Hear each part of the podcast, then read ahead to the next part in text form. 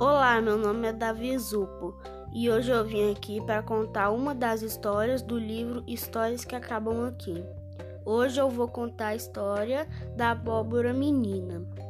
Era uma vez uma abóbora que tinha acabado de brotar do chão e ela queria muito voar, como uma amiga dela, a menina borboleta.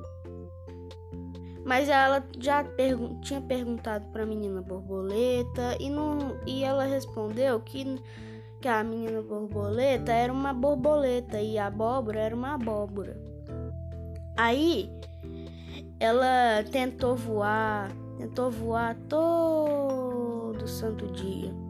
E chegou uma hora que ela não tava não conseguia.